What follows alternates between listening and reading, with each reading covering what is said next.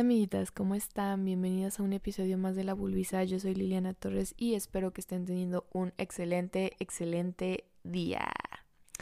Bueno, pues un episodio más, muy feliz, perdón por andar desaparecida.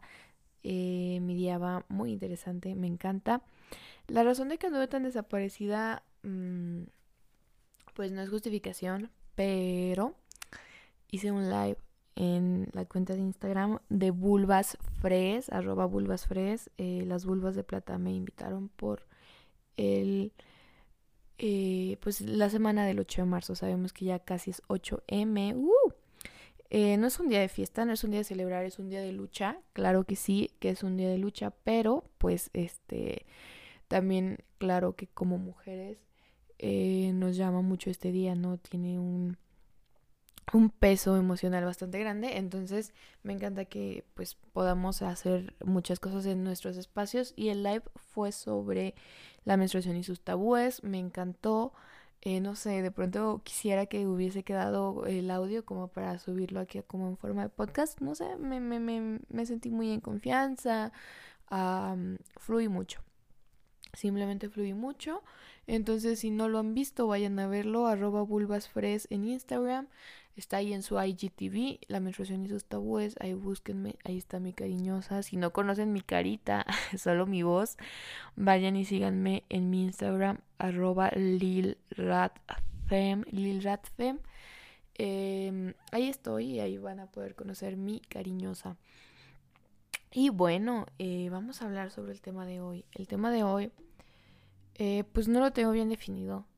O sea, sí tengo bien definido, pero pues no sé por dónde voy a empezar o qué voy a decir. Yo sé que todos los episodios les digo, ay, no, no, tengo ni idea. Pero hoy en serio sí vengo muy en blanco. Eh, traigo como mucha, no sé, como una necesidad de hablar de esto. Les digo, a veces yo siento que yo solo soy un conducto de la cuerpa para expresarme, o sea que yo solo soy como ese aparato que hace posible que, que mi cuerpo se exprese, eh, que mis sentimientos salgan, pero realmente yo no tengo control sobre ellos. Entonces, por eso eh, eh, me parece muy interesante el día de hoy. Sentí la necesidad de hablar sobre esto. El tema es el deber ser, pero no cualquier deber ser, sino el deber ser mujer. creo que tal vez hemos escuchado más de una vez el deber ser. yo por primera vez lo escuché una vez en terapia eh, que pues estaba hablando como es que tengo que hacer esto, es que o sea, no sé, yo estaba contando una historia, ¿no? Entonces yo hablaba desde el tengo que hacer, tengo que pensar, tengo que posponer, tengo que tal, tal, tengo que, tengo que. Entonces mi terapeuta me dice, oye, ¿y por qué no te quitas el deber ser? Y yo dije, ah, cabrón, ¿cómo el deber ser? Y entonces entendí que sí, todo el tiempo tenemos marcados de manera social los deber ser. Y entonces es muy interesante cómo esto va, eh, pues, implícito en, en, toda nuestra vida. No digo que solamente como, como mujeres, sino pues en general como seres humanos tenemos diferentes deber ser. Eh, un deber ser social, un deber ser en el ámbito personal, no sé, como que constantemente nos llenamos de estas, como que son como mentiras, que son como narrativas, que, que se crean, pues no mentiras, perdón, más bien son narrativas que se crean en torno a nosotros y que los alimentamos eh, de forma colectiva y pues no sé, de pronto sirven al sistema, ¿no? Un, tengo que ser el mejor empleado, tengo que ser el más productivo o la más productiva tengo que ser la mejor mamá, tengo que ser la mejor hermana, tengo que ser la mejor novia, la mejor hija, tengo que ser, tengo que ser, todo el tiempo tengo que ser. y es muy difícil, ¿no? Yo a, una conclusión que llegué en terapia es que yo eh, odio el deber ser. O sea, yo lo odio con todo mi corazón. Eh, muchas de las conductas que he hecho a lo largo de mi vida o de las situaciones que he ido viviendo han sido porque me he deslindado del deber ser. No me gusta ser ubicada. Cuando alguien me ubica, eh, y, dirán, ¿cómo que ubicada? Sí, o sea, no me gusta que me pongan un título, por ejemplo. Ah, no me gusta que me pongan el título de la novia de alguien, ¿no? O sea, cuando alguien me pone ese título, ah, intento escabuirme. Intento escabuirme y huir. No, no me gusta que me pongan un título. No me gusta que me digan la, la hija, ¿no? O, no sé, la podcaster, la feminista incluso, o sea, es, es, que es muy difícil, ¿no? Cuando te ponen un título, sientes la necesidad, el deber ser de cumplir lo que, lo que viene implícito con ese título, ¿no? Entonces, yo como, como, como persona, o sea, a nivel personal, jamás, o sea, eh, voy, me escabullo, en cuanto me ponen un título, yo busco cómo escabullirme, cómo irme. Eh, no me gusta el deber ser, les digo, yo, no sé, o sea, creo que no me gusta ser, yo solo voy siendo, o sea, no, no, no cumplo las expectativas de ningún deber, simplemente voy siendo lo que, lo que me toca, o no lo que me toca, sino lo que de pronto me da la gana, a veces sí lo que me toca, porque pues hay situaciones donde pues a huevo tienes que hacer ciertas cosas, ¿no? Eh, no puedes pasar toda tu vida oculto. Por ejemplo, algo que a mí sí me gusta mucho es como visibilizar la bisexualidad, que es una orientación sexual, que es muy basureada por todos, ¿no? Que eh, por la comunidad LGBT, por el feminismo, por incluso los mismos bisexuales, por otros, este, por los heteros. Entonces, siempre es bien interesante para mí, mm, perdón, más que interesante, importante resaltar la bisexualidad todo el tiempo, ¿no? O sea, soy bisexual, soy bisexual. Y ahí pues me estoy encasillando en un deber ser, ¿no? En, y no como tal en, en tener que cumplir ciertas características, sino que me están ubicando como, no sé, pues la morra bisexual. Entonces, si es, este, si son etiquetas que siento yo, etiquetas y deber ser que siento yo que sí eh, me toca cargar y no me toca en una forma culera, sino más bien este, en una forma, eh, siento que esta es una misión que debo cumplir, que, que, que voy a, a, cumplir, ¿no? Entonces, eh, en general, ese es como un poco el deber ser, ¿no? Ya no sé si, me haya explicado. Sin embargo, como mujeres, uff, estamos llenas de deberes ser. De deber ser eh, pan de cada día. Eh, creo que viene implícito con el, el género. Saben, el género es todo este constructo social que se da en torno a nuestros genitales desde el momento en que nacemos con vulva a pues el rosa, el, ser histéricas, no sé, el ser muy dulces, el, eh, ¿saben? sea, o sea, todas entendemos, creo que a estas alturas todas entendemos el género, que pues, si no saben qué es el género, bueno, es el constructo social que, como ya dije, que se construye en torno a los genitales de una persona, eh, sea femenina o sea masculino, y bueno, ya femenino y masculino es parte del género, entonces es mejor dicho, mujer u hombre.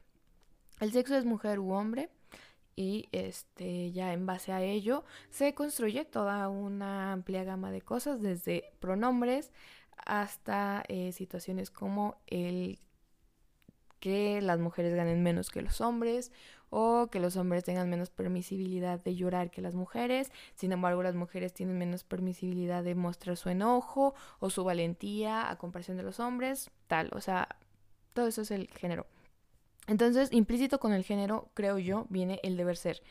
Y creo que es una de las causas de nuestra opresión, o sea, a nivel histórico.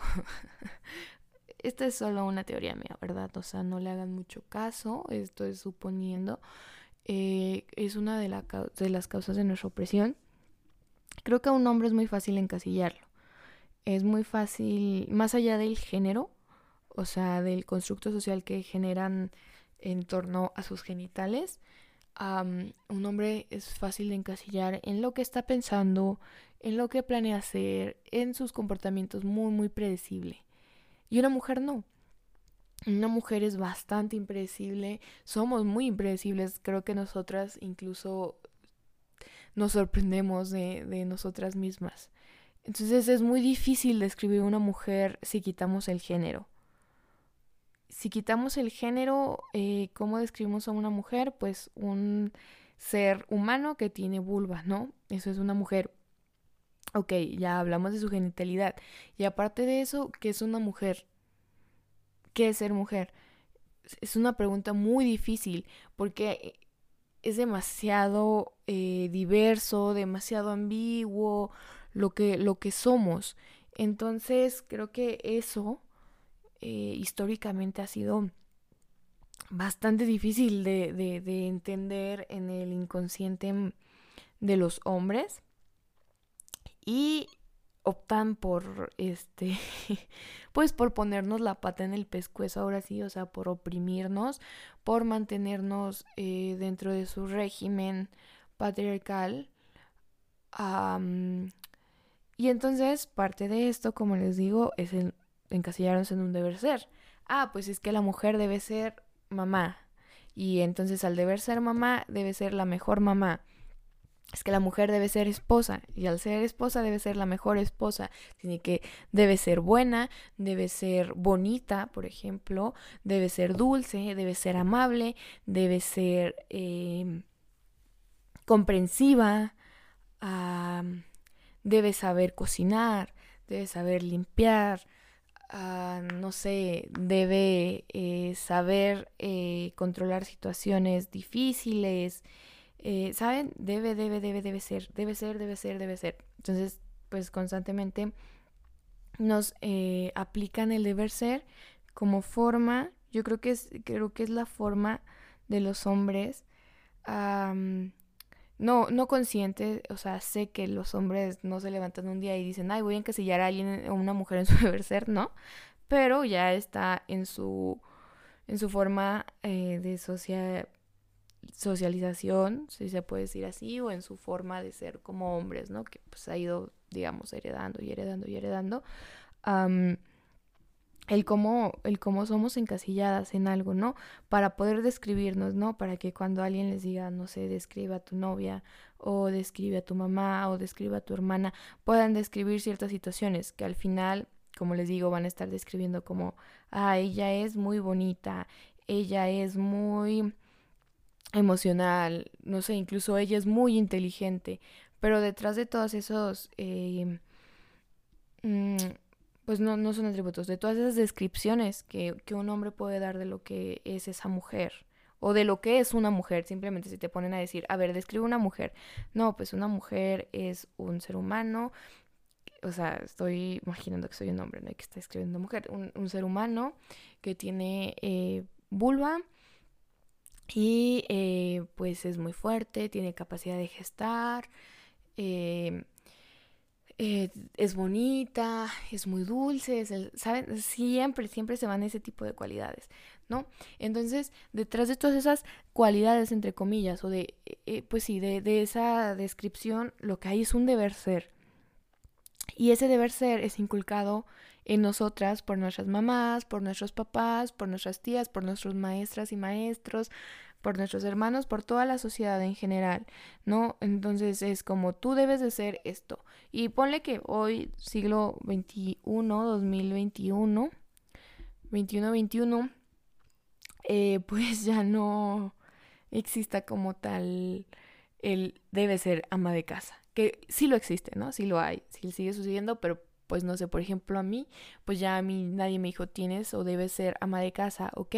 Sin embargo, pues no sé, te dicen como debes ser exitosa, debes ser empoderada, debes ser, ¿saben? O sea, el deber ser sigue evolucionando conforme evoluciona el pensamiento, conforme evolucionamos como pues sí, digamos, como sociedad o como evoluciona la imagen de la mujer y evolucionan los deberes seres, pero no se eliminan. Tenemos que seguir cumpliendo eh, con eh, situaciones que sean capaces de encasillarnos en algo para que un hombre sea capaz de describirnos e incluso nosotras mismas seamos capaces de describirnos. Porque si me preguntan a mí qué es ser mujer, pues tampoco sé cómo describir todo ese esa inmensa situación, todo conjunto de, cosas que involucran el ser mujer. ¿Por qué? Porque pues simplemente creo que no hay un nombre para describirlo, no hay una palabra en todo nuestro vocabulario, creo que no hay una palabra o no hay las palabras eh, suficientes, no se han creado aún que puedan describir lo que es ser mujer. Entonces, eh, nosotros también nos describimos de este a través de los deber ser, ¿no? Entonces, yo, eh, volviendo a, creo que sí es, fue la forma de, de, oprimirnos, fue una forma de oprimirnos. Creo que cuando comenzaron las primeras sociedades patriarcales, los hombres estaban muy culiados, o sea, tenían mucho miedo de las mujeres, de lo que éramos, de lo que representábamos, y, y su forma de, de someternos fue la violencia. Y dentro de la violencia, pues después fue, no sé, el género. Y en el género, el deber ser, ¿no?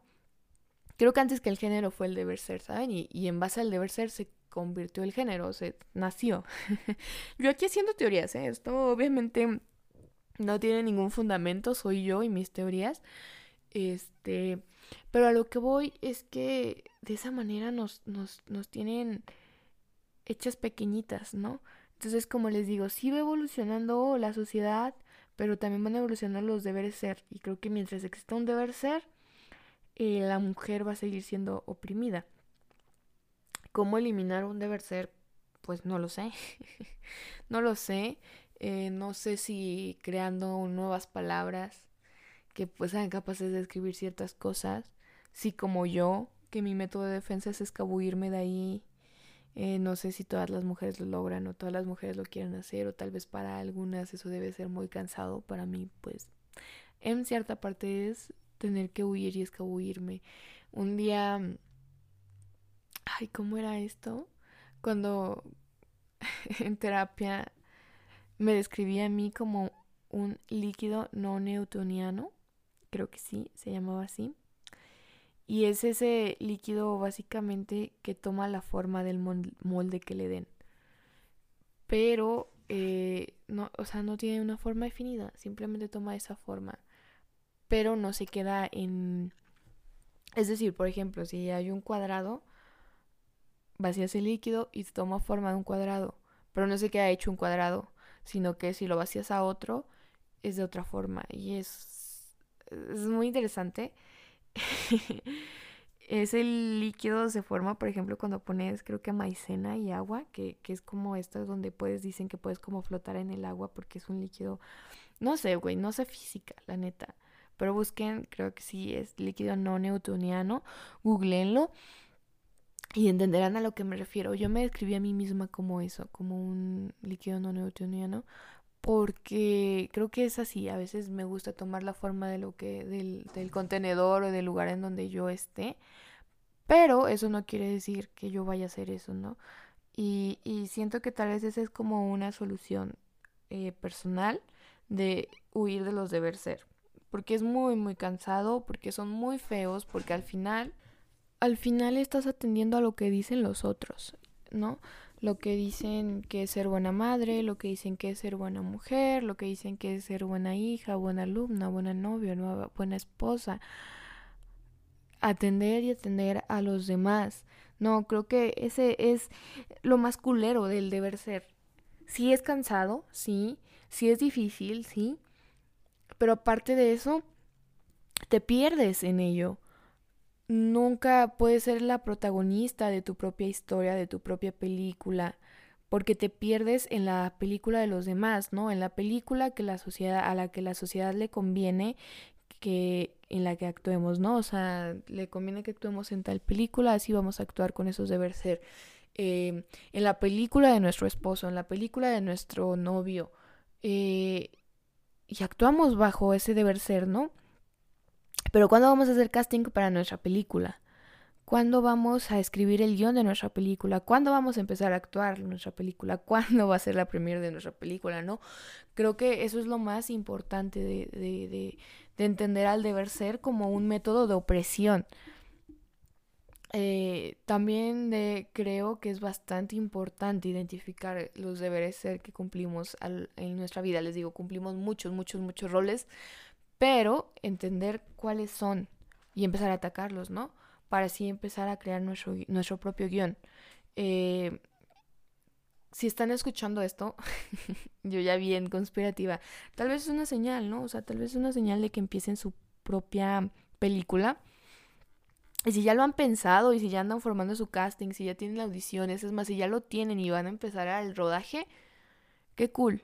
Síganlo, no, no paren el deber ser de los demás, que lo cumplen los demás, es su película. Entonces, si tú como actriz decides renunciar de, esa película, de la película de tus papás, de la película de tu novio, de tu hermano, de tu tío, de tu primo, de tu abuelo, del quien sea, de la película de la sociedad, pues ellos se van a chingar y ellos van a ser los que tienen que buscar otra actriz, otro actor que te supla, que, que reemplace lo que tú hacías en su película. pero primero autoría, ¿no?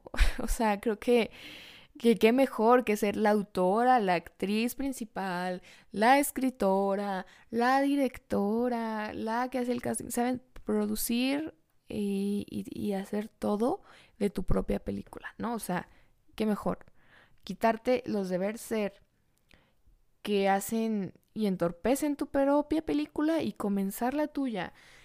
Y no es fácil, claro, no es fácil porque eh, pues vivimos bajo ellas constantemente, vivimos bajo un deber ser bastante culero y, y, a veces da miedo actuar, da pánico escénico, da, da miedo porque creemos que no vamos a actuar bien, porque creemos que no vamos a darla toda porque tal vez jamás no tenemos la seguridad suficiente como para creer que nosotros podemos crear algo, que nosotros podemos ser escritoras y actrices, eh, no tenemos el amor suficiente en nosotras y en, y en el mundo para confiar en, ¿saben? O sea, no, no tenemos el valor suficiente aún para confiar en el universo y en la perfección del universo y les digo, o sea, digo tenemos porque yo también, o sea, sí les digo, yo me voy escabullendo de los deberes ser de los demás, pero eso no quita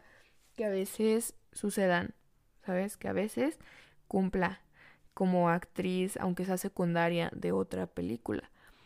Entonces se me olvida y pierdo el rumbo de mi película. Eh, perdón si se escuchan como mucho ruido, es mi perrito atrás. Eh, entonces sí creo que es muy importante empezar a hacer nuestra película. Creo que si no han entendido es una metáfora, ¿eh? Capaz ahorita dicen estas morras como, ah, ¿qué pedo estamos hablando del deber ser? ¿Por qué, empezamos a hablar la película? Claro, porque nosotras somos las protagonistas de nuestra propia película, pero pues históricamente las mujeres hemos muerto sin, sin conocer nuestras películas, sin ver nuestras películas, sin pensar en hacer nuestra película, porque estuvimos muy, muy ocupadas siendo actrices secundarias, actrices eh, de eh, extras, ¿no? Incluso de utilería o de detrás de cámaras de otras películas que generalmente son de los varones, ¿no? Porque el varón tiene el dominio público y privado. Porque él no tiene que encasillarse en tantos deber ser. ¿Por qué? Pues porque él los creó. Entonces, él puede ser lo que sea, como les digo, ellos pueden ser lo que sean y es bien fácil de describirlos. Nosotras somos bien ambiguas y por, por esa, justo por esa razón nos, nos oprimieron. Y al oprimirnos nos borraron toda esa... No nos la borraron, ¿no? Porque todavía la tenemos. Pero nos intentaron más bien borrar toda esa magia que somos, toda esa expresión tan grande. Lo intentaron, no lo lograron. Afortunadamente tenemos los consejos de las ancestras, tenemos eh, en la piel las marcas de, de, que algún día, de lo que algún día fuimos hace mucho tiempo y que podemos volver a hacer y que estamos retomando y estamos volviendo a generarlo, ¿no? Entonces, claramente, eh, pues aún no sé, no puedo describir qué es ser mujer, pero sí puedo este, decirles que una forma de comenzar a volver a apropiarnos de esa ambigüedad de lo que es ser mujer y dejarnos de la película de los demás es comenzar a escribir la nuestra, ¿no? O sea, dejar a los hombres eh, que hagan sus pedos, sus papeles, sus sus berrinches, porque nosotros ya no estamos en sus películas y comenzar a crear las nuestras, ¿no? O sea, y no vamos a veces me frustra, me frustra que crean que los hombres son parte de, o sea, que pueden ayudarnos o que son parte de nuestra lucha. Y no hablo solo de la lucha feminista, o sea, hablo de la vida en general. Que los hombres nos comprenden. Y eso no. O sea, y, vaya que yo tengo pareja hombre, no. Pero eso es falso. O sea, los hombres no nos pueden comprender porque no somos iguales a los hombres. Nosotros somos unos seres cíclicos. Eh, muy apegados al universo, a esa magia, ¿no? Del universo, a esa gran amor del universo. Y son muy lineales, muy cuadrados, muy básicos, incluso si me atrevería a decir esa palabra. Entonces, cuando nosotras nos vemos echas un ciclo, un una carretera llena de curvas que nadie entiende, pues claro que la solución es marcar una línea recta, ¿no? O sea, si somos una carretera de curvas, pues vamos a marcar una línea recta de punto A a punto B, así como son los hombres de punto A a punto B. Pero, eh, pues también haciéndoles creer que, que, este ser y usar sus curvas está mal, ¿no? O sea, ser, ser una carretera de curvas y, y conducir por esa carretera de curvas está mal, es peligroso y es difícil. Entonces mejor vámonos en la, eh, por la carretera recta en la cual, la cual está vigilada por los hombres, ¿no? No sé, pinches metáforas bien locas y bien sin sentido que doy. Espero me puedan estar entendiendo. Pero es así como yo veo al deber ser. Eh, como una forma de oprimirnos, quizás la forma más antigua de oprimirnos que fue quitarnos todo nuestro valor, toda la, de, donde todo, de donde agarrábamos toda la fuerza y eh, darnos un nuevo papel. Un papel muy, muy, muy de, extra, de secundario, e incluso a, veces hasta de antagonista, en una película que no nos correspondía, con unos roles súper pesados que nos mantenían muy ocupadas, muy cansadas como para recordar que algún día nosotros fuimos las protagonistas de todo. Entonces, pues a retomar nuestra película, ¿no? No sé, creo que esa es toda la reflexión. Retomemos nuestra película, dejemos la de los otros, comencemos a darnos cuenta de cuántos deberes ser cumplimos al día, de cuántas personas y de y cuántos sueños y cuántas películas estamos actuando y que nos están robando la energía, las fuerzas, las ganas, la inspiración, todo para nosotros poder crear lo nuestro, ¿no? No hay nada como lo propio, no hay nada como una, una película propia.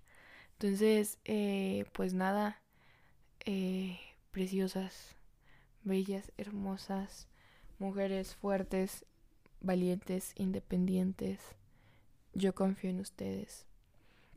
Yo sé que podemos, que podemos recuperar todo eso. Las quiero mucho les mando un abrazo. Espero hayan entendido un poco de esto. No sé, igual y, está muy fumado porque no le di rumbo, no le di enfoque. Ah, solo me dejé llevar y decir lo que sentía, lo que les digo, la cuerpo tenía que decir. Entonces, si no me entendieron, vuelvan, fúmense un gallito y vuelvan a escuchar. Ya, este, bien pachecas. A ver si así le, le agarran un poquito más el rollo. Y si le agarran menos el rollo, pues bueno, no sé, este, pues mejor, este, piensen ustedes mismas, este es un espacio para que ustedes piensen, reflexionen en qué es el deber ser para ustedes. Esto es lo que para mí es el deber ser y el análisis que le doy. Las quiero mucho, les mando un abrazo, síganme en mi Instagram arroba lilratfem estaré encantada de echarme una platicada tal vez si no entendieron mucho de esto o si sí entendieron y conectaron con lo que mis palabras, que espero que sí conecten. Yo sé que ustedes van a conectar, morras. Ustedes y yo somos una misma. Tenemos eh, códigos juntas, ¿no? O sea, sus oídos, mi voz y sus oídos conectan siempre. Entonces, yo sé que, que al chile sí conectaron, pero si dicen que no entiendo muy bien o, o quiero echar la cotorreada de toda esta platicota, pues van, van a mi Instagram, me mandan DM y yo ahí siempre les respondo. Ya saben que yo respondo todo, amigas. Las quiero mucho, les mando un súper abrazo y beso, ya se los dije, pero se los vuelvo a decir porque les vuelvo a mandar mil, mil, mil, mil.